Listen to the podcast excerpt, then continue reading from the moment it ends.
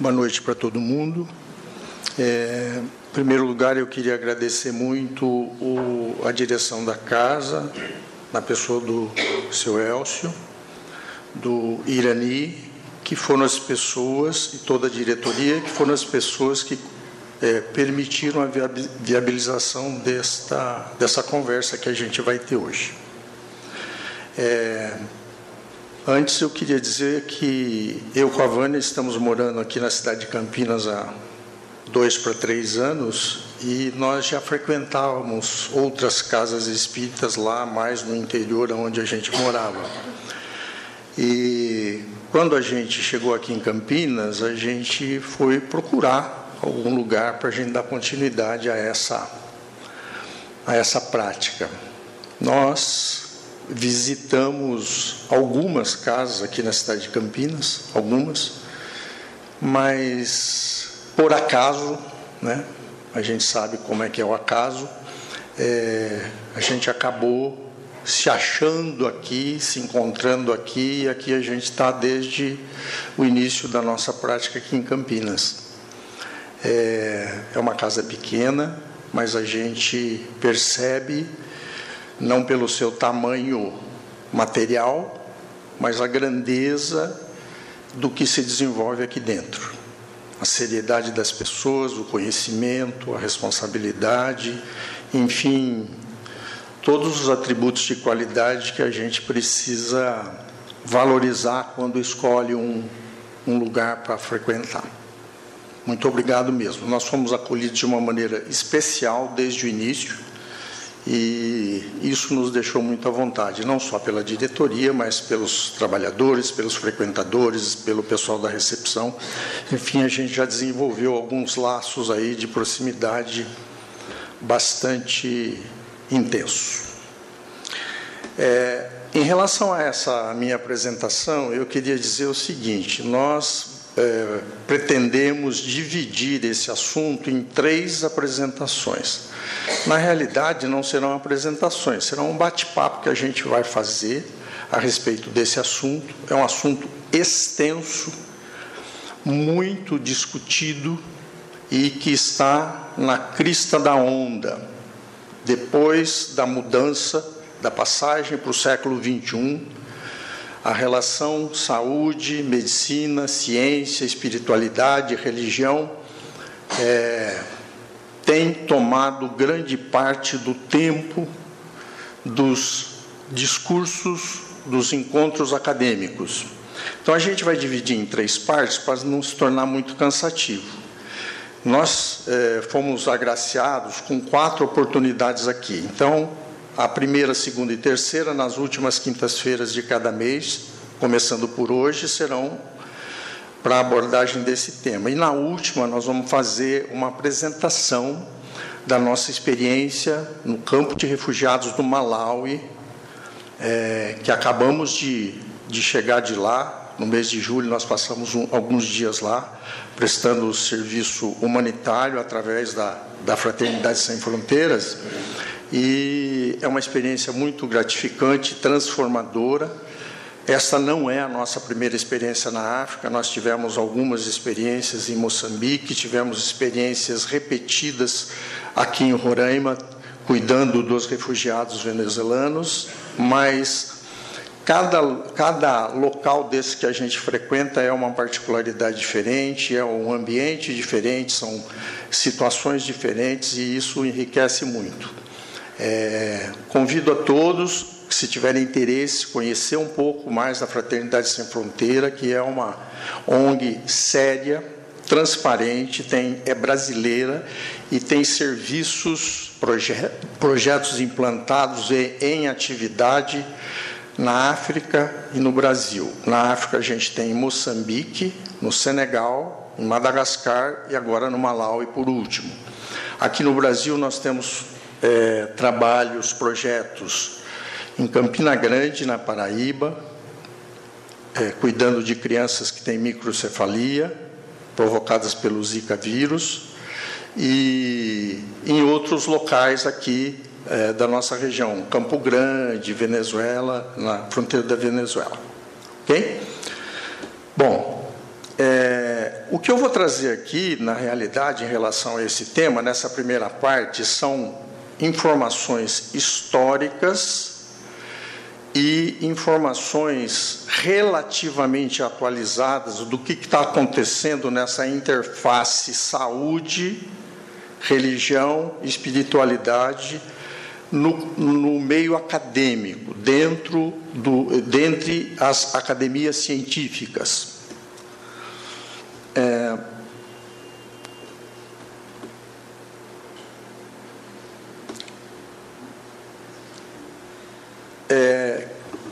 quem é, participa, frequenta o ESD, já sabe, decore salteado, essa, esse conceito aí de religião, religiosidade.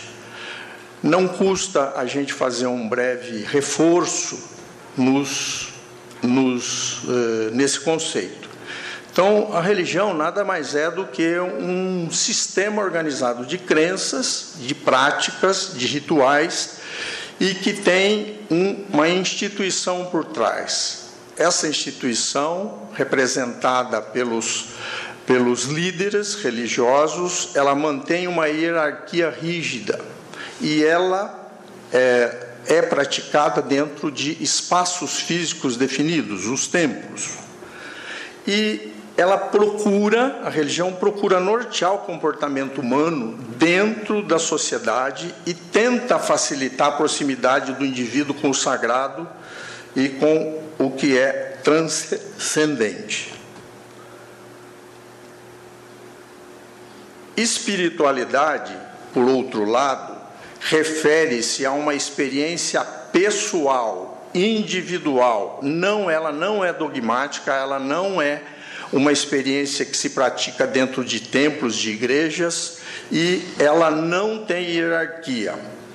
É, o fundamento da espiritualidade se relaciona com a busca da pessoa para compreender o significado da sua existência.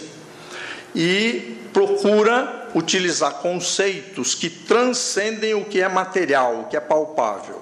Portanto, tenta dar um sentido de conexão com alguma coisa maior do que o, o nosso ambiente.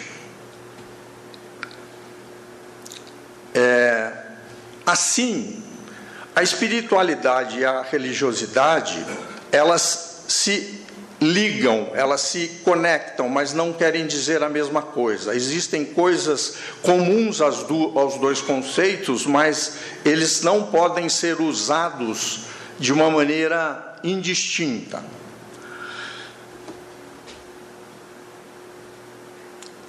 É, Dalai Lama é, diz que a espiritualidade é tudo aquilo que propicia transformações interiores na pessoa para melhor. E para que você consiga fazer essa transformação interior, é necessário ter embaixo do braço ou na cabeça as leis morais. Porque são as leis morais que vão definir, vão determinar, vão nortear o nosso comportamento no dia a dia fazendo com que a gente se torne cada dia um pouco melhor.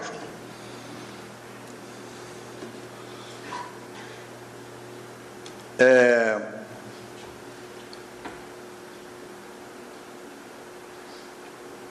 Estou tendo um pouquinho de dificuldade aqui, vocês tenham paciência, por favor.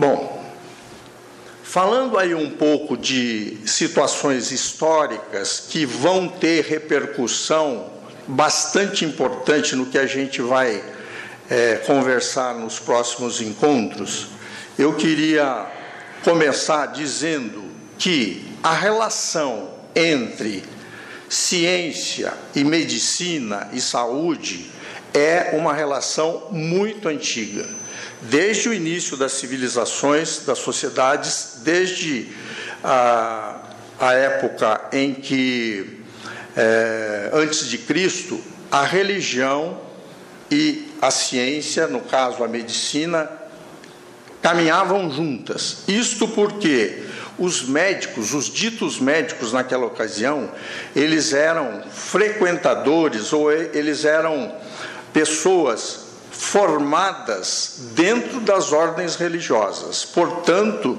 ciência e religião, ciência, medicina e religião andaram juntos por muito tempo. Esta Aqui no Brasil, a gente sabe que isso é tão verdade que, se você é, for em qualquer cidade do interior, mesmo nas grandes cidades, você tem instituições hospitalares chamadas Santas Casas. Santas Casas nada mais são do que hospitais, senso lato, com os mesmos conceitos de qualquer hospital, mas que sempre foram dirigidas por pessoas de ordem religiosa traduzindo assim uma real fidelidade entre igreja e cuidados com a saúde. No ano de 1215 depois de Cristo, no quarto concílio latrão, o Papa Inocêncio III passou a ordenar a proibição da prática da medicina dentro das igrejas, dentro dos, dos conventos, dentro das instituições religiosas. E isto gerou uma dualidade muito grande, uma separação. E essa separação foi, à medida que o tempo, os anos, os séculos foram passando, cada vez mais evidente.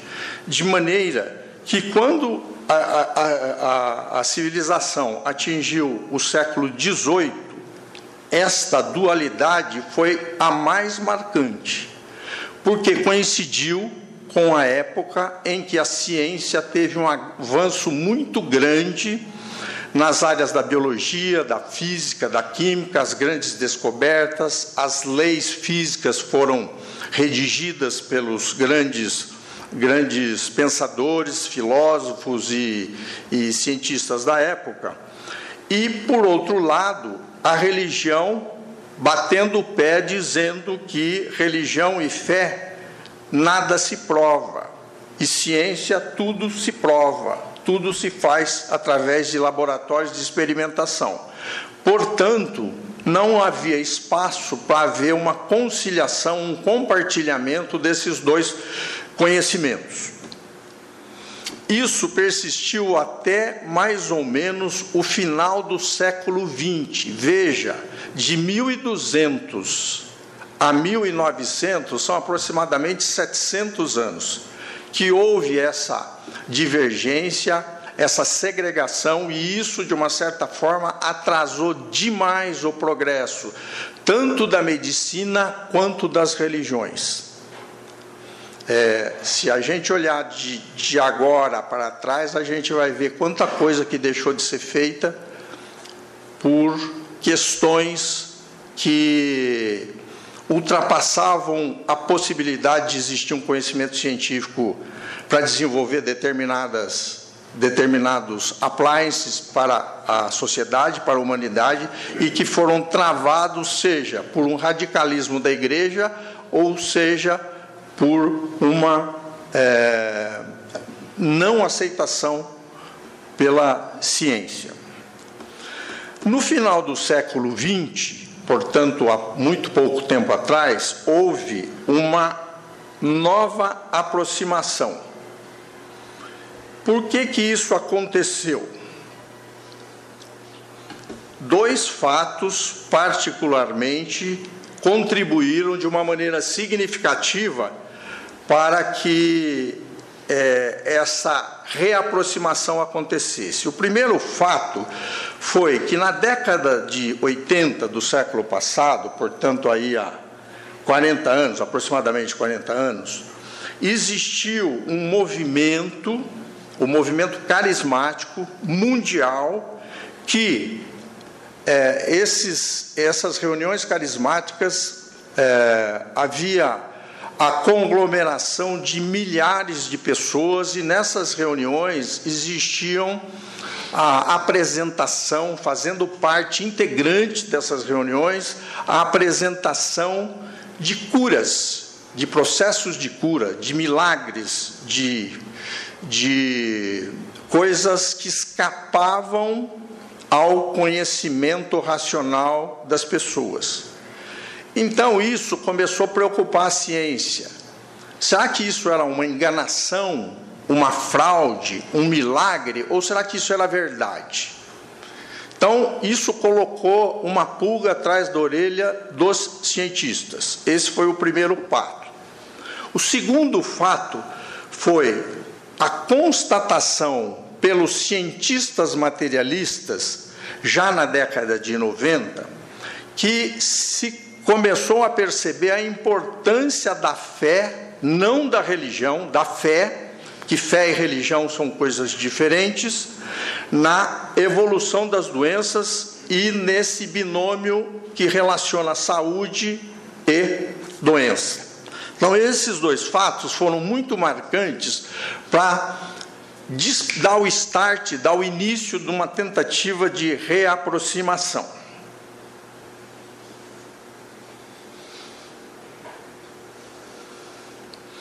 É, o que, que foi o movimento carismático? O movimento carismático foi um movimento fundamentado nas obras e no pensamento desse filósofo e teólogo, é, teólogo alemão, é, que viveu no século XVII.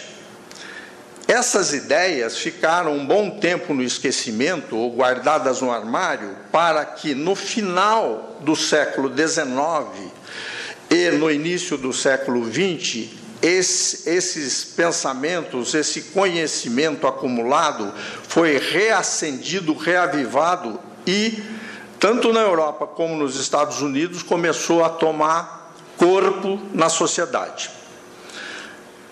Por conta disso, esse movimento carismático, ele atingiu, vamos dizer assim, várias, se não todas as religiões cristãs.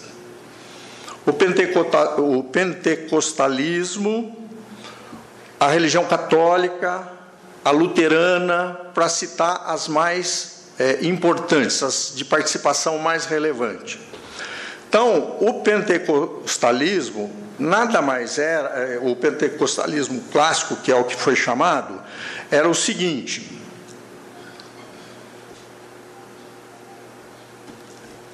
do movimento carismático. Então, era um termo, o movimento carismático, o, o carisma, era um termo utilizado para descrever aqueles cristãos, os cristãos que acreditavam que as manifestações do Espírito Santo, as chamadas carismas, que acontecem no, que aconteceram no primeiro século da igreja cristã, como os milagres, as profecias e a glossolalia, que quer dizer falar em línguas diferentes, continuam disponíveis para quem quisesse inclusive nos dias atuais da época aí do final do século. Então, na realidade, nada mais é uma maneira de descrever os fenômenos espirituais. Então, essas transformações na vida humana que a pessoa passava a apresentar quando submetida àqueles cultos, aquelas pregações, aqueles encontros, nada mais era do que manifestações mediúnicas e que os carismáticos chamavam que era a obra do Espírito Santo, Pai, Filho e Espírito Santo, e que esse, essa, essa facilidade, essa condição poderia ser explorada e praticada no mundo moderno. Tá? Para se ter uma ideia, o movimento carismático ele continua crescendo no mundo. Em 2006 existiam aproximadamente 600 milhões de carismáticos. 600 milhões. É muita gente. Tá? Então, é, é um movimento que representou muito e isso despertou na ciência determinadas atitudes. Essa preocupação da relação ciência, religião, espiritualidade não é nova, embora seja considerada uma situação que os cientistas, aquele, aquelas pessoas que representam o conhecimento científico mais avançado da nossa ciência materialista, tenham essa consciência, dificilmente eles expressam esta, esta intenção ou esse entendimento. Nós vamos ver um pouquinho mais na frente. Mas já em 1910, o Einstein, que é uma pessoa conhecida de todos nós, ele dizia, ele disse essas duas frases: quanto mais eu acredito na ciência, mais eu acredito em Deus. E a ciência sem religião é manca e a religião sem ciência é cega. Dando a entender que alguma coisa estaria ultrapassando o conhecimento científico, que ele não conseguia definir bem, mas que existia alguma coisa além daquilo que era possível de ser mostrado, provado e replicado, repetido num laboratório. Bezerra de Menezes, que também é um personagem conhecido da nossa, da nossa doutrina, que viveu até o ano de 1900, portanto, ele não adentrou o século XX, ele dizia que 80% das doenças têm origem no corpo astral ou no perispírito. E dizia inclusive que as doenças mentais, a maioria delas está dentro desta dessa concepção. Isto é, origem no corpo astral. Ele só excluía, ele só excluía deste deste é, conteúdo as doenças provocadas por traumatismos no cérebro, que é uma causa externa, as infecções do cérebro, as meningites, as encefalites, que também é causa externa, é um agente patogênico, uma bactéria que acomete a pessoa, e os tumores. Mas, é, basicamente, ele considerava que a imensa maioria dos, dos, das doenças do cérebro, particularmente, eram doenças originadas não no corpo físico, iniciadas no corpo astral, no perispírito. É, é preciso a gente fazer um parênteses para entender o seguinte: que antes de você consolidar uma ideia da ciência, consolidar uma ideia que inicia na cabeça de um pesquisador ou de uma pessoa, é, quando isso começa, até que isso se consolide, que seja aprovado, que seja justificado, a pessoa passa por essas três fases. Quando você inventa uma, ou, ou supõe, ou formula uma teoria para tentar explicar alguma coisa, alguma coisa que a explicação ainda não é conhecida, acontece esses três itens aí. A pessoa que, que começa a falar sobre o assunto, primeiro ele é ridicularizado. Porque esse cara está louco, esse cara não, não, não tem o menor sentido o que ele está falando. A segunda, a segunda etapa desse, desse processo é que, quando ele insiste em argumentar esta situação, é, as outras pessoas começam a ficar assim incomodadas ficam incomodadas e começam a bater de frente. Contestar, falar, não, você está falando isso, mas você não está valorizando aquilo, e assim por diante. E a terceira fase desse processo é a fase da aceitação. Quando esse processo caminha dentro dos parâmetros, dentro dos rigores, dos modelos de pesquisa, seja experimental, seja fenômeno observacional, passa a ser aceita por todos, porque a partir da descoberta ela se torna evidente. Tá? Então, esse é um parênteses para a gente entender por que, que nos dias de hoje ainda existe uma relação de conflito entre ciência materialista de laboratório, de experimentação com religião, com espiritismo. A gente vai ver isso com mais detalhe na frente. Agora, eu vou passar aqui algumas informações históricas e que têm muito significado para a gente entender o momento atual. Como a gente falou, é, a partir do movimento carismático, que tomou corpo maior, particularmente no mundo ocidental, na década de 60, 70, 80, é, levando os cientistas a ficarem um pouco mais preocupados com essas afirmações, com esses argumentos, com esse conhecimento observacional, eles passaram então a dar um pouco mais de importância. A academia científica do mundo inteiro passou a falar: ô, oh, peraí, vamos, vamos, vamos dar uma olhada com um pouco mais de profundidade isso para a gente tentar entender se ou a gente desmascara completamente essas pessoas que estão falando essas coisas, ou a gente vai tentar ajudar, de uma certa forma, a chegar a uma teoria ou uma comprovação mais aproximada do que eles dizem. Então, em 1992, essa Associação Americana de Psicologia que tem uma revista muito consagrada, é uma revista indexada. Entenda-se por revista indexada, aquela revista que, para você publicar um artigo nela, você tem que redigir esse artigo dentro de um determinado modelo, dentro de um determinado protocolo. Você apresenta esse artigo para os editores da revista, são vários editores especialistas que analisam esse artigo, criticam o autor, sugerem modificações para o autor, e muitas vezes esses artigos não são aceitos porque eles entendem que não existe um nível mínimo de conhecimento ou de informação aí colocada para poder ser veiculada numa revista desse porte, ela é uma revista indexada, para ser divulgada para o mundo inteiro.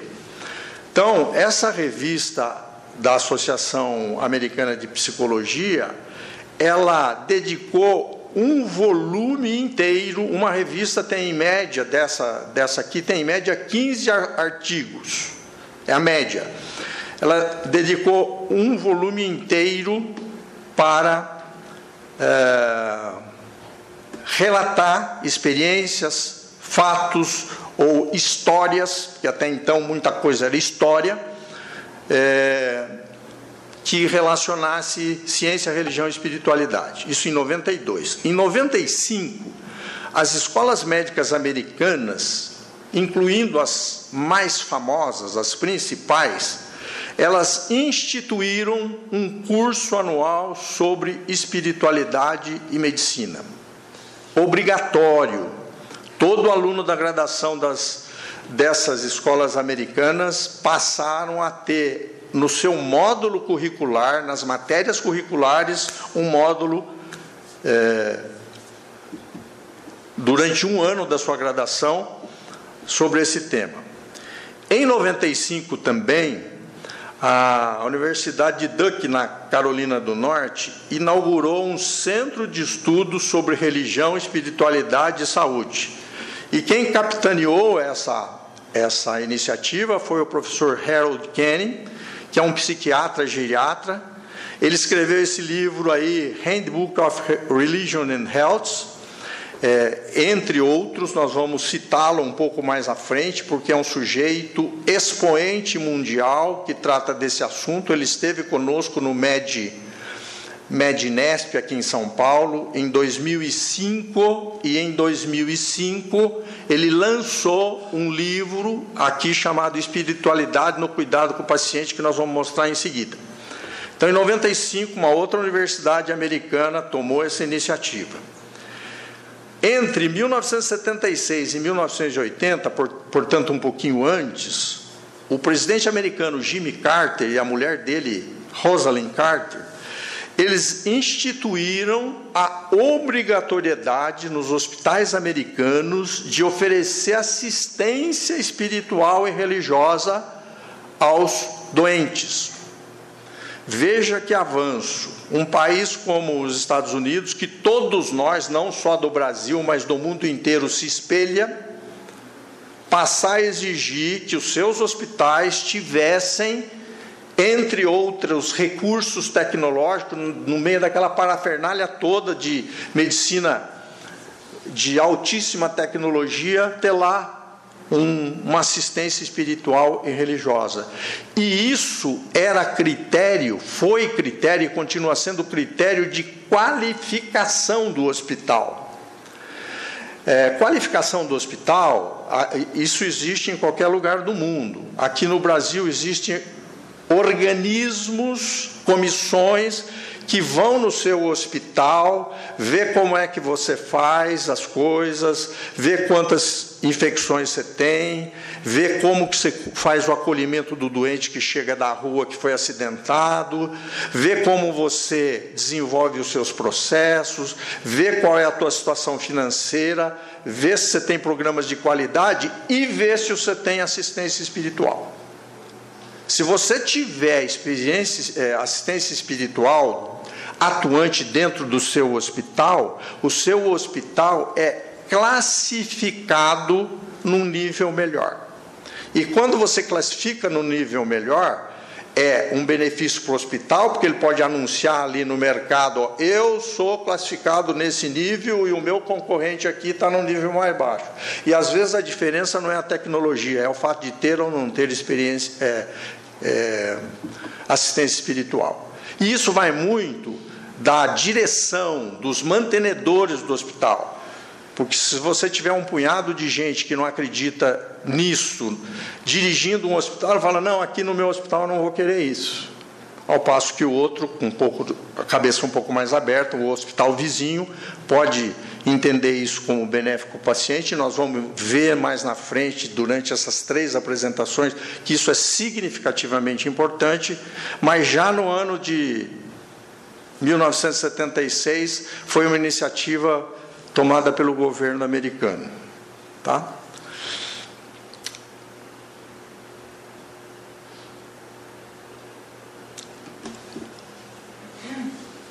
Outros fatos importantes do final do século XX que ajudaram ou contribuíram de uma certa maneira para a aproximação da ciência e religião. 1992, o Papa João Paulo II reconheceu e pediu perdão ao mundo sobre os excessos praticados pela Igreja Católica contra Galileu. Nós sabemos que Galileu foi um físico, um astrônomo italiano que viveu aí 1560 a 1642 e a maior parte da vida do Galileu ele passou em conflito com a igreja. Além dele pesquisar, estudar astronomia e física, o resto do tempo dele era para brigar com a igreja. Porque a igreja é que brigava com ele, não era ele que brigava com a igreja. A igreja seguia o princípio, a teoria aristotélica de Aristóteles, que dizia que a Terra era o centro do universo. Quando Galileu propôs a teoria heliocêntrica, que o centro do universo não era a Terra, e sim da nossa galáxia, o Sol, ele foi excomungado, foi expulso, ele era pessoa não grata é, pela sociedade por conta da repugnância que a igreja é, disseminou sobre ele. E, o Galileu, ele não foi executado, mas ele foi condenado a viver dentro do, de uma área geográfica nos redores da cidade, nos arredores da cidade de Florença, e ele morreu cego, morreu cego.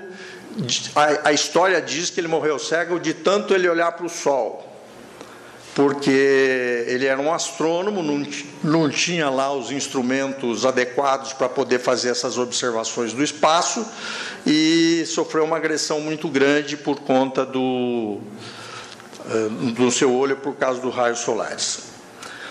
Então, é, esse foi um, um outro fato que, de importância.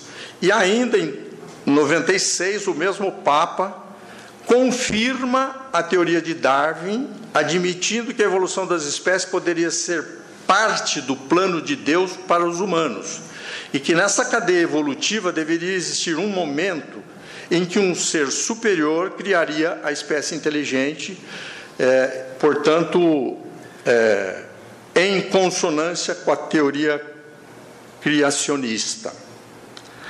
É, é uma coisa bastante interessante, interessante quando a gente estuda a teoria evolutiva do Darwin, que é a teoria mais aceita, inclusive nos dias de hoje, para procurar explicar a evolução das espécies, que primeiro os seres unicelulares que viviam na água, anfíbios, répteis, primatas, humanos, isso que todo mundo já estudou nas, nas aulas de ciência. Mas é muito interessante e dizer que a girafa teve o seu pescoço incumpridado, alongado, porque ela se alimentava das folhas das árvores mais altas. Tem todo um contexto aí de, de formulação dessa teoria. Mas a ciência materialista mesmo, mais voltada para a área da medicina, entende que é impossível, impossível, não é pouco possível, é impossível existir um ser humano com toda a complexidade que tem o organismo humano e que chegou nesse nível de complexidade porque evoluiu lá da primeira célula que estava dentro da água, passou pelo anfíbio, pelo réptil, pelo primata, pelo mamífero e chegou no homem. É impossível. O exemplo mais clássico e mais contundente disso é o olho humano. Não é possível, se você considerar a evolução por milhares, por mais milhares ou milhões de anos que isso aconteceu com aprimoramento de órgãos, de estruturas do corpo, não é possível se chegar na complexidade que tem um olho. Não é possível. Dentro de um olho humano tem pelo menos 30, 40 estruturas de pequenas dimensões, cada um com uma característica própria, com uma função própria, e que a ciência materialista entende que não existe explicação pela teoria da evolução de Darwin para se atingir esse grau de especialização e desenvolvimento. Portanto, a própria ciência materialista está se curvando à teoria de Darwin e passando a pensar um pouco na teoria, na, na teoria do design inteligente ou a teoria criacionista. Aliás, existe, um, existe um, uma divisão é, que é muito, muito usada entre o paradigma, paradigma materialista, o paradigma espiritualista. Nós vamos ver a diferença que existe entre essas duas coisas. Mas no meio disso existe um paradigma, um paradigma intermediário, que é o paradigma do é, promissório. Promissório paradigma promissório, é o paradigma intermediário. O que quer dizer isso? Quer dizer o seguinte: são aquelas pessoas que aceitam que a ciência, mais ou menos dia, vai conseguir explicar tudo isso que a religião, o espiritismo colocam. A ciência vai conseguir explicar. Só que esse paradigma já está durando 300 anos. Porque nós estamos no ano 2019 e a revolução industrial, a revolução científica aconteceu em 1700. Então, esse tal paradigma promissório é uma maneira de acomodar as argumentações, mas na realidade ele não existe, mas é muito usado. Então, quando você lê determinados artigos, o sujeito fala, ó, dentro da concepção do paradigma promissório, a ciência está fazendo isso, isso, isso, isso, isso aquilo para tentar chegar onde está a dúvida. Ok? É, aqui, em 1997, foi, foi definida uma, foi formulada uma pesquisa com os maiores cientistas do mundo inteiro. Toda vez que eu falar em cientista, eu estou falando de cientista materialista, porque hoje já existem cientistas espiritualistas. Nós vamos ver um pouco mais na frente também, é para o próximo capítulo. Mas 40% dos maiores pesquisadores das ciências físicas do mundo revelaram que acreditam em Deus. Apesar disso, só 7% era capaz de admitir isso nos seus ambientes acadêmicos, por medo de ridicularização. Então você veja que o preconceito é muito grande. A pessoa tem ideia de que as coisas podem acontecer de um modo um pouco diferente do que a experimentação no laboratório, mas ela não revela, ela não expõe esse pensamento porque ele, essa pessoa tem medo de ser ridicularizada. Ah, essa é uma verdade. Vocês vão ver um pouco mais na frente que eu vou apresentar uma pesquisa feita com médicos dos dias de hoje. E vocês vão ver que o principal motivo que os médicos de hoje não conversam com seus pacientes a respeito de religião, espiritualidade, doença espiritual, é medo de serem ridicularizados. Existem outros motivos, e isso não é ilação, é resultado de pesquisa feita com médicos. Nós vamos ver um pouquinho mais na frente. Quanto tempo?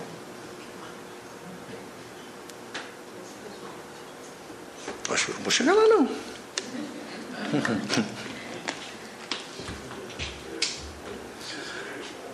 Aqui, mais uma informação, mais um fato constatado. É, a National Library of Medicine é uma biblioteca que existe nos Estados Unidos, que desde 1966 ela é responsável para captar artigos científicos sérios, bem feitos, bem formatados do mundo todo. Lá tem registrado nessa biblioteca 4.800 revistas, revistas médicas, revistas científicas, de mais de 70 países. Então, tudo o que acontece nas pesquisas mundiais, seja na área da ciência materialista, seja na área da ciência espiritualista, vamos chamar assim, vai para lá. E lá é o lugar que todas as pessoas do mundo inteiro vão procurar informação, já que lá é um, um depósito de informações sérias. Em 1993, essa, essa biblioteca continha 4,3 milhões de artigos. Desses 4 milhões e 300 mil artigos, somente 364 deles tinham citação ou falavam a respeito de espiritualidade.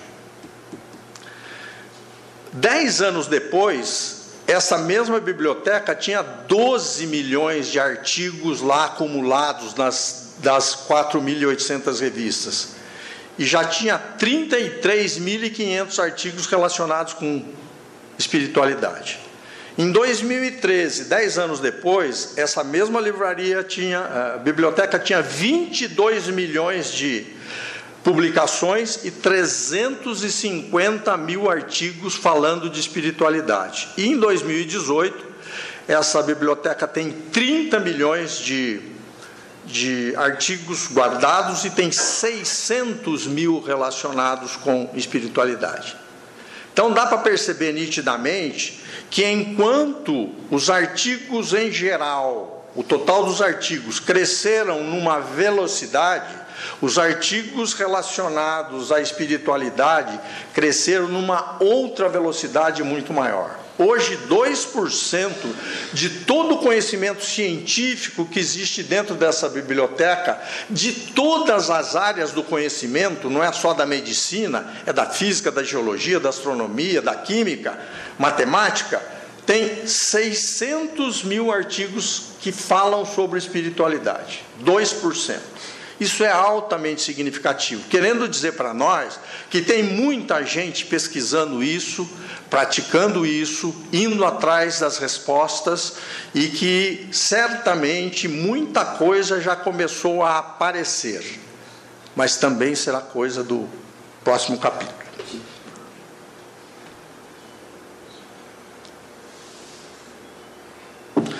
1996, essa Joint Commission of Accreditation é um daqueles órgãos, daquelas agências, daqueles comitês que fazem a acreditação dos hospitais, classificam os, os hospitais, classificam os hospitais por qualidade.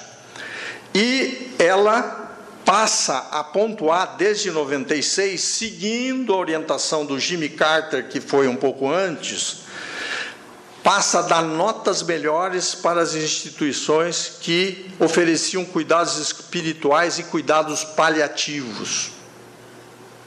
Veja a importância disso. A Joint Commission vem aqui no Brasil acreditar hospitais daqui. Tem um punhado de hospitais brasileiros que são acreditados e são examinados por essa Joint Commission.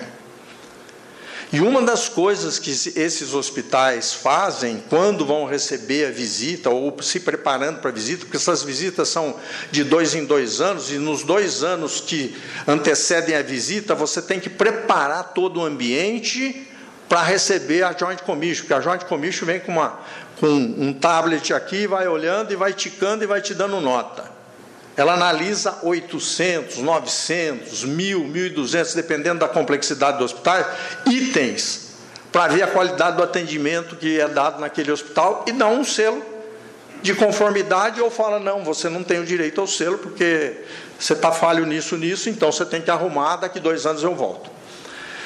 É, hoje aqui no Brasil existe uma infinidade de hospitais que têm capelania hospitalar. Capelania hospitalar é um assunto para uma outra conversa que tem muita informação para ser passada, mas eu quero dizer que é o seguinte: são um grupo de pessoas que tem um dirigente religioso, mas que congrega de uma maneira laica todas as religiões que, que existem disponíveis naquele ambiente ou naquela área geográfica, para fazer visita aos doentes internados ou aos doentes que estão lá no serviço de quimioterapia fazendo, recebendo a sua quimioterapia ou no pronto-socorro recebendo os cuidados. Então essas pessoas, elas são instruídas, elas são treinadas, você tem que fazer um curso de capelania, e aí você vai visitar as pessoas internadas dentro do hospital, para trazer conforto, para trazer um pouco de companhia, porque às vezes a pessoa está lá dentro do hospital 20, 30 dias, não vem uma família, não vem ninguém, e respeitar a crença e a fé religiosa daquela pessoa. Tentar entender as necessidades que essa pessoa tem, tratá-la com empatia, procurar buscar extrair dela qual é a sua necessidade. Muitas e muitas vezes nessa prática de capelania você surpreende situações que a pessoa está com uma, uma dívida moral com algum familiar, já está com uma doença terminal e não consegue ninguém para tentar aproximar esse familiar para ela ter uma conversa privada e tentar esclarecer aquilo para não levar essa carga para o outro lado. Então, a capelania se presta também a isso. Se o sujeito dentro do hospital é ateu, não acredita em Deus, isso é respeitado. Se ele é protestante e quer falar com um pastor protestante, não com você que é espírita, ou com um padre, um capelão que vai lá é, acompanhar a equipe, você, você do, do grupo, da equipe de capelania, providencia um pastor para ir lá conversar com aquela pessoa. Então, a capelania nada mais é do que um atributo dessa assistência espiritual que os hospitais americanos já, exigem desde 1990, 90 por aí, né? Porque foi com Jimmy Carter, mas a obrigação de tê-los é, é, quando você busca uma acreditação. Uma outra informação é que a Organização Mundial da Saúde, é, na sua definição de saúde, ele diz que não, não, a Organização Mundial da Saúde diz que não é só ausência de doença, mas sim bem-estar físico, psicoemocional, social e espiritual. O espiritual foi acrescentado à definição em 2002, porque até antes de 2002 a definição terminava em social. Não tinha o espiritual mais uma evidência da importância que se está dando ao aspecto, à dimensão espiritual das pessoas quando diante de uh, em ambientes de saúde.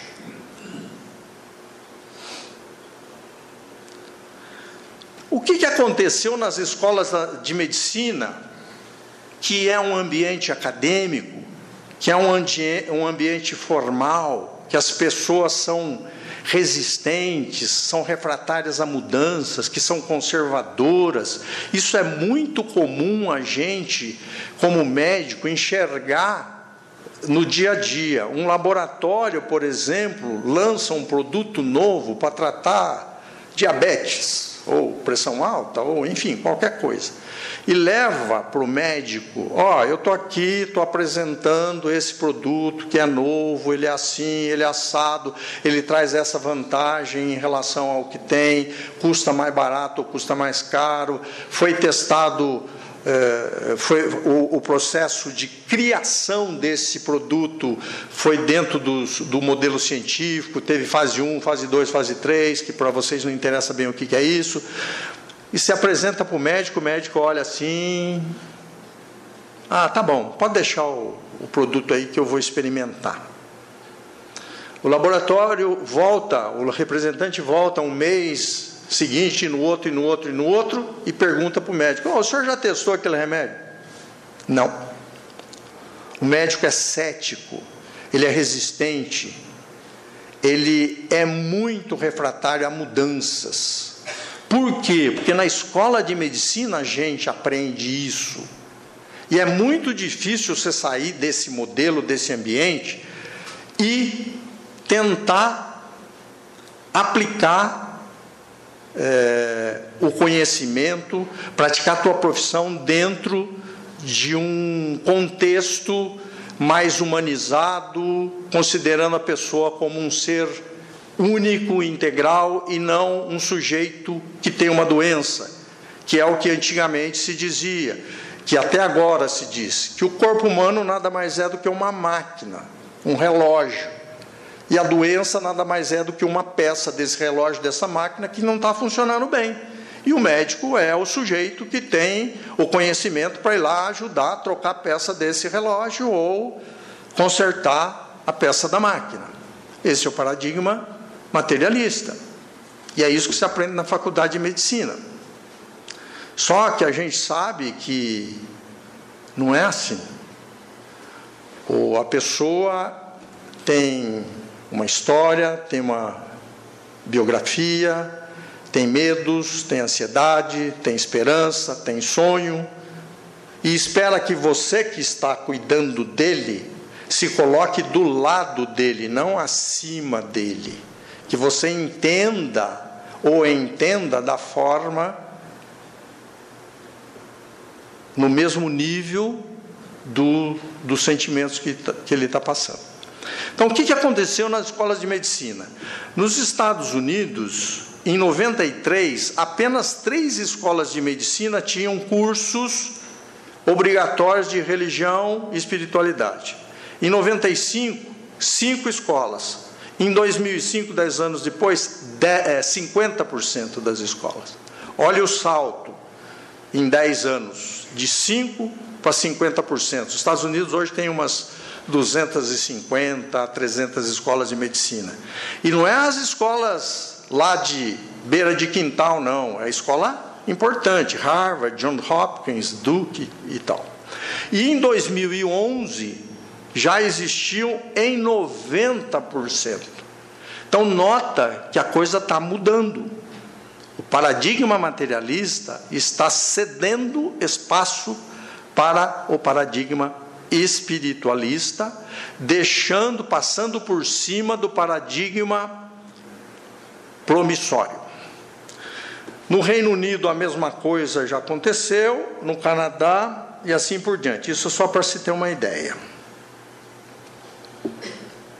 De maneira que hoje existe um movimento no mundo inteiro no sentido de valorizar a dimensão espiritual na formação dos profissionais de saúde. Então, antes de você sair da escola, você recebe formação através de módulos, de cursos e de, de, de graduação, tentando valorizar a, a dimensão espiritual. A questão de um mês atrás, eu com a Vânia estivemos lá na USP. Eu sou egresso da USP e nós fomos convidados para ir lá falar um pouco das nossas experiências da Fraternidade Sem Fronteiras, num curso que foi é, promovido pelo Departamento Científico da USP numa disciplina chamada Medicina Humanitária. Então, a, a disciplina Medicina Humanitária trata dessas questões. Nós fomos lá dar um, uma explicação para eles a respeito disso. É, congressos médicos internacionais, independente da especialidade que eles estão é, é, são formulados, existem painéis, cursos, aulas, apresentações relativas a aspectos da espiritualidade. Aqui no Brasil, existe a AME Brasil, que é a Associação de Médicos Espíritas. Ela foi fundada na década de 60, 1968, e ela congrega hoje aproximadamente uns 20 mil médicos. Ela tem subsedes, tem uma Brasil, tem uma em São Paulo, tem uma em Santa Catarina, tem uma no Rio Grande do Sul e assim por diante, nos estados. E até regiões. Aqui em Campinas, por exemplo, nós temos a Associação Médica Espírita Campineira, que estava desatualizada, desatualizada não, desativada passou desativada por questões de ego político aí por algum tempo e agora parece que este ano está começando a se a se movimentar no sentido de produzir alguma coisa. A AME Brasil promove congressos anuais que traz expoentes do mundo inteiro para troca de experiências a respeito de, dos assuntos relacionados.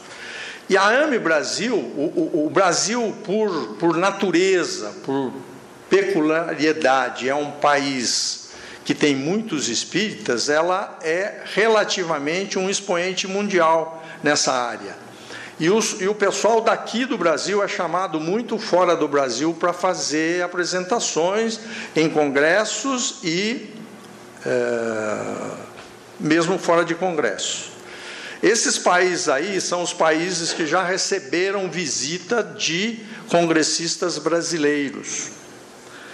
E as pessoas que já foram convidadas para ir nesses, nesses países, eles é, curiosamente contam o seguinte: que nas primeiras vezes que eles foram, na primeira ou na segunda vez que eles foram em cada local, eles foram para falar para brasileiros que moravam nesses países. Porque pessoas que moram lá também eram praticantes do espiritismo. E tem um palestrante, amigo nosso, conhecido nosso, chama Décio Iandoli. Ele falou que ele foi uma vez lá na, na, na Inglaterra para falar sobre um assunto que ele foi convidado. E a primeira vez, como ele viu só brasileiro, ele chegou, é, como eu estou aqui, e falou boa tarde para começar a apresentação dele. Todo mundo respondeu boa tarde. Na segunda vez que ele foi, ele falou boa tarde. Todo mundo pegou o fone de ouvido para. Querendo dizer que tinha muita gente que não era mais brasileiro. Quer dizer, esse conhecimento, essa informação está sendo disseminada.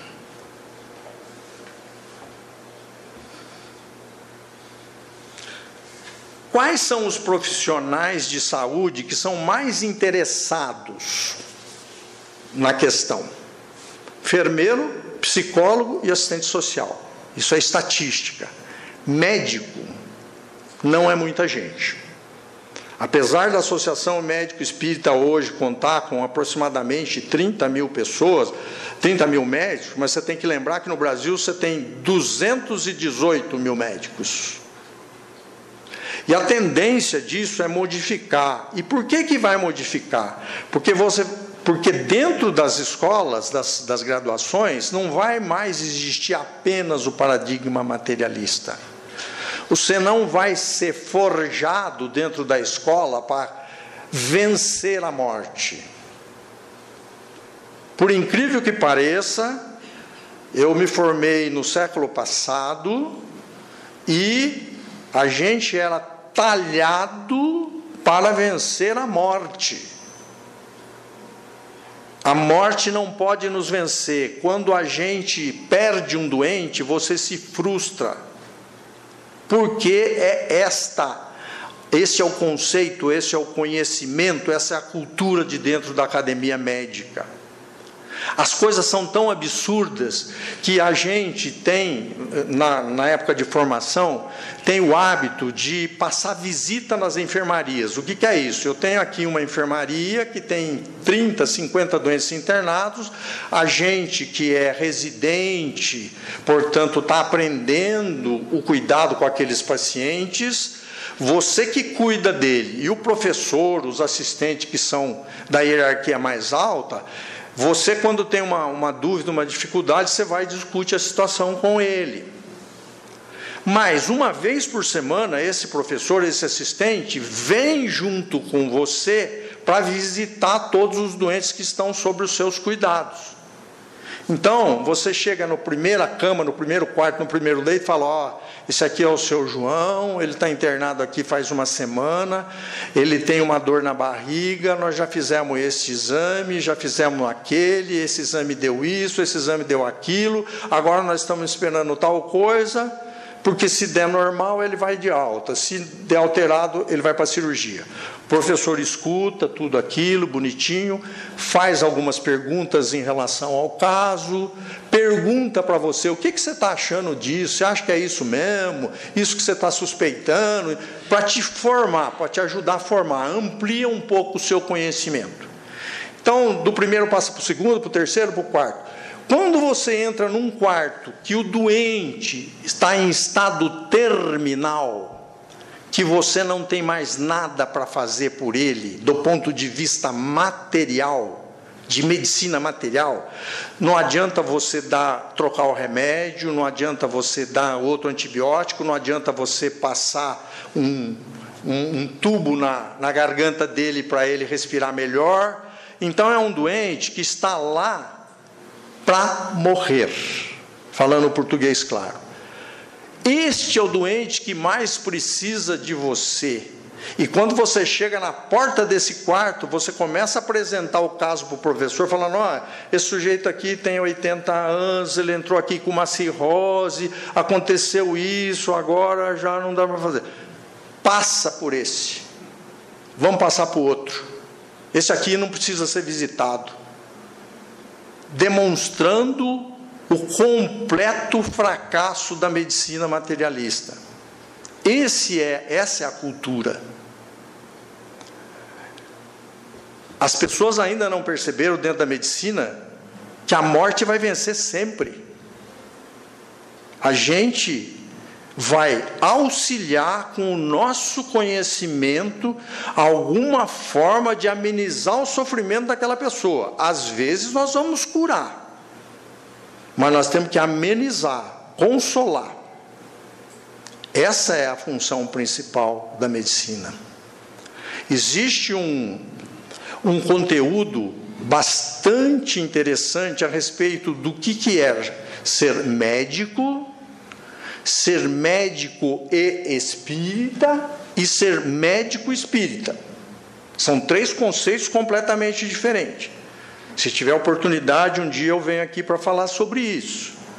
Porque médico espírita é aquele sujeito que se coloca do lado do doente, auxilia no que pode, divide as fraquezas e as angústias com o doente, inclui a família nesse, nesse processo e, eventualmente, pode ajudar a curar. Então, são situações muito, muito particulares que agora a medicina está tomando conta, está tomando atenção e por isso que está incorporando nos seus cursos a matéria de medicina humanitária ou de assuntos relativos a relativos à espiritualidade. Vou pular este, porque é uma repetição. Depois nós vamos falar com mais é, intensidade e profundidade sobre isso. De maneira que hoje a situação científica atual, a ciência atual, a academia atual, ela passou de uma total desconfiança em relação a esses fenômenos para uma relação de inequívoca positividade. Quando você associa religiosidade, espiritualidade com a saúde, o resultado é completamente diferente. E a gente vai ver em trabalhos metodologicamente muito bem formatados, baseados, com medicina baseada em evidência nos seus conceitos básicos, é, que isso é uma verdade incontestável. O que ainda a medicina não consegue, a ciência não consegue definir, é se é uma relação de causa e efeito, ou se é uma relação de associação, são coisas diferentes.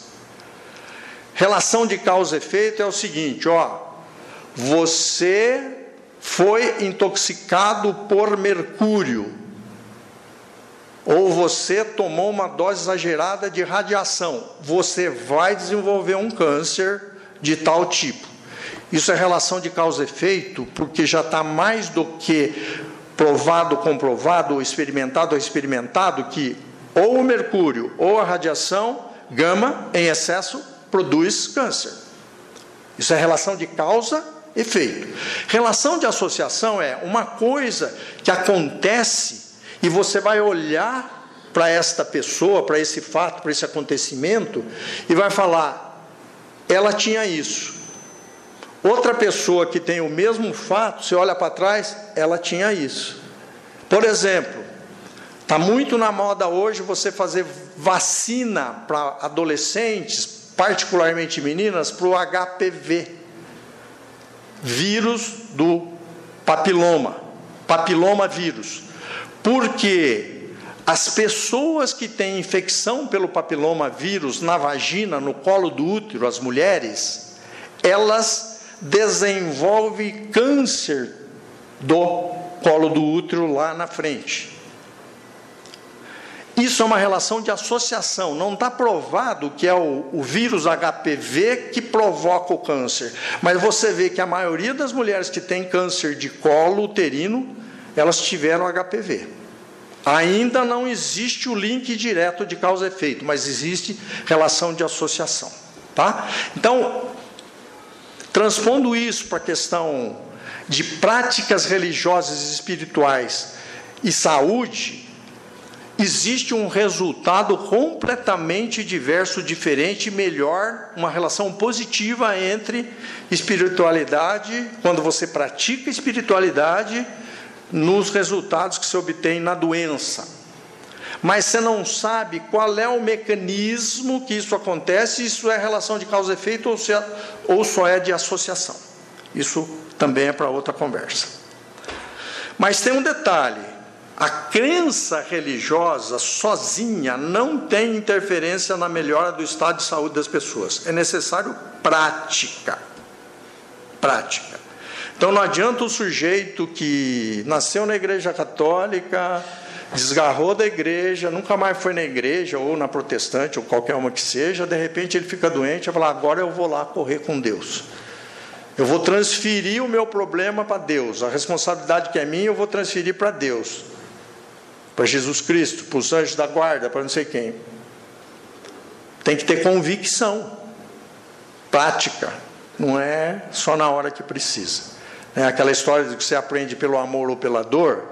Pela dor, o resultado que você quer vai ser mais lá na frente. Pelo amor, não. Pelo amor, você veio, então você já está sido, você vai ter o benefício. Certo, professor Vladimir?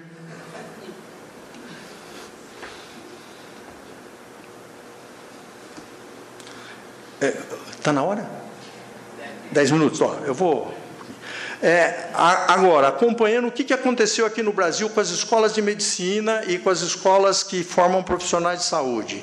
Tem aí uma relação de algumas que desde essas épocas aí, Universidade de Ceará, Santos, Rio Grande do Norte, Taubaté, USP, Incor, Unicamp, tem é, módulos no, nos cursos de graduação, não só de medicina, mas de enfermagem, de serviço social, de fisioterapia e mais alguns outros aí que tem módulos na graduação obrigatórios com nota e tudo mais para você pelo menos entrar em contato com esses conceitos e tentar ver se você se interessa por aprofundamento.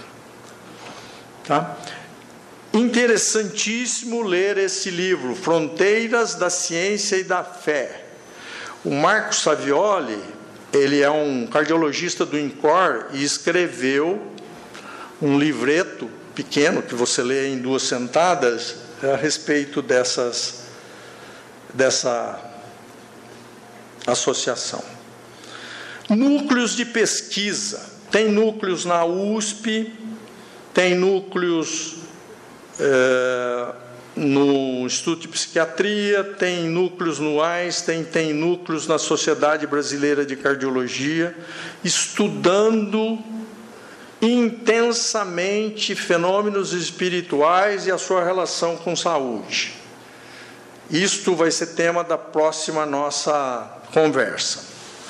É, vou trazer dados objetivos, com bibliografia, com nome de autores, com trabalho acessível a qualquer um, para poder ler. Inclusive, vou tentar mostrar uma experiência feita com 10 médiums brasileiros numa universidade americana. Uma coisa interessantíssima. Interessantíssima. Dez médios brasileiros saíram aqui do Brasil, com um grupo de professores, com o Alexander, que está aí citado, e o, o Júlio Pérez, que é um psicólogo, é, e foram para o Hospital da Pensilvânia ser estudados lá. Médium não gosta de ser testado. Médium gosta de ser estudado. Então, quando você vai fazer convite para um médium para participar de algum experimento, você fala: olha, nós gostaríamos de estudar a sua capacidade sensorial. Você não fala, vou testar, eles não gostam, tá? Isso é um linguajar que a gente aprende. E o Conselho Federal de Medicina diz o seguinte: que no exercício da medicina não há que existir incompatibilidade entre fé e razão, entre crença e o conhecimento científico. Mais uma vez, um órgão que nos representa, atestando, concordando, é, endossando a nossa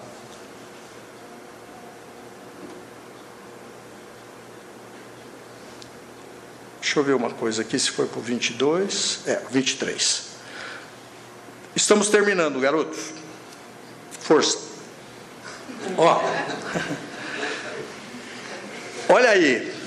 Olha o que eu, eu comecei a falar há pouco tempo atrás. 95% da população americana acredita em Deus ou num ser superior. 80% tem uma religião, tem na religião a força maior para lidar com problemas de qualquer natureza que os aflige, inclusive enfrentar doença. E 73 gostariam de compartilhar suas crenças e sua fé com os médicos. Agora, olhe os médicos. 95 acreditam em Deus, está empatando com a população. 96 acreditam que o bem-estar espiritual é importante para a saúde. Quer dizer, acha que precisa valorizar esse aspecto. Mas somente 10 a 20% falam desses assuntos com seus pacientes. Olha aí o contrassenso. E por que, que eles não falam? Por essas razões. Mas a principal razão, do ponto de vista estatístico, é receio de não serem aprovados pelos seus colegas médicos. Tá? É muito relevante essa afirmação. Não se sentir confortável com o tema é mais ou menos sinônimo de desconhecimento. Pessoa que não tem uma formação é, do conteúdo espiritualista, ele não vai se sentir à vontade, porque às vezes o paciente sabe mais do que ele e ele vai ficar numa situação embaraçosa. Falta de tempo é outra situação. Hoje você vê aí nos, nos serviços aí de atendimento de massa que o sujeito tem 10, 15 minutos para para atender um paciente, então não dá para ficar fazendo história espiritual. Hoje nós no consultório, quem é médico espiritualista, usa usa anamnese espiritual. Além de você perguntar o que, que você sente, mas de quanto tempo, já tomou remédio, se operou, essa é a, é a história que o médico tira da pessoa quando vai lá, chama anamnese. Você agora, você complementa essa história com uma anamnese espiritual. Nós vamos ver aqui o questionário. Como é que você pergunta? Como é que você aborda? Porque uma das coisas aí que o, o sujeito é, tem medo é dificuldade para identificar o paciente receptivo. Isso é a coisa mais fácil que tem. Primeiro, estatisticamente, Quase todos vão aceitar, né? Pelo que eles responderam aí, né?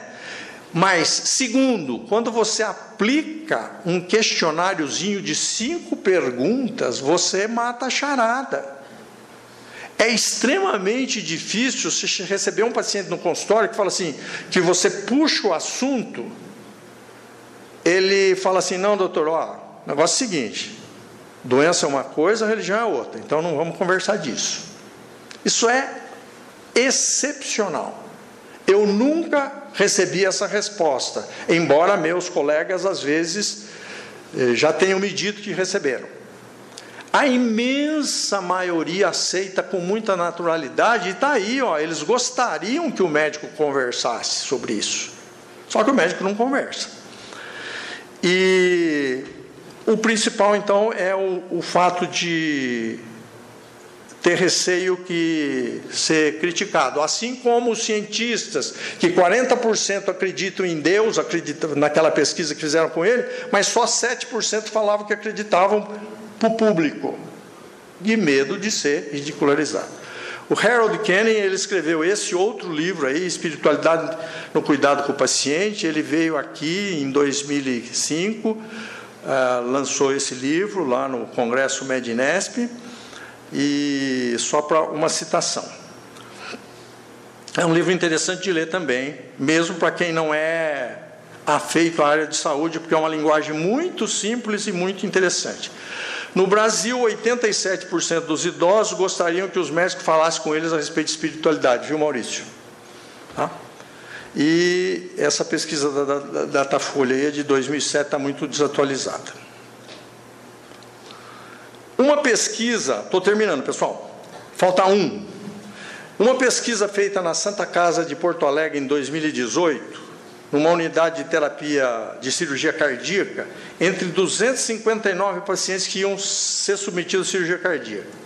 99% acreditam em Deus, 79% rezam, 84 acreditam nos benefícios da religiosidade sobre a saúde, 52% gostaria que os médicos falassem sobre espiritualidade, mas somente por cento, 15% falam. Isso é nessa pesquisa. E aí o autor, depois de, de, de discutir a situação, ele, ele, ele coloca essa frase aí, que as necessidades espirituais dos pacientes sempre foram ignoradas, apesar de muito frequentemente presente nos enfermos. Não está se tentando prescrever espiritualidade, mas compreender as necessidades dos pacientes. E essa compreensão vai facilitar muito o seu tratamento. Uma última, uma última citação. Esse doutor Roden, ele é brasileiro aí de Santa Catarina, ele escreveu algumas coisas interessantes, ele fez biografia dessas personagens aí, e eu tomei a liberdade de colocar essa. Creio no testemunho dos historiadores, porque não presenciei o que referem Creio na palavra dos químicos e físicos, porque admito que não se tenham enganado e nem queiram me enganar. Creio na autoridade dos astrônomos e matemáticos, porque não sei medir uma só das distâncias e trajetórias siderais. Tenho que crer em quase todas as teses e hipóteses das ciências, porque ultrapasso os horizontes da minha capacidade de compreensão.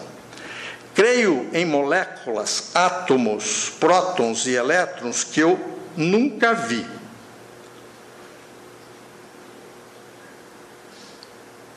Creio no princípio vital da planta e do animal que ninguém da ciência tradicional sabe definir. Mas o que me espanta é saber que muitos cientistas afirmem somente admitir o que compreendem e possam provar por leis físicas depois de se observar tantos atos de fé cotidiana, de observar que os homens que vivem de tantos atos de crença descreiam em Deus por motivos científicos de não poder prová-lo. Será que a grandeza de Deus caberia na inteligência de cada homem?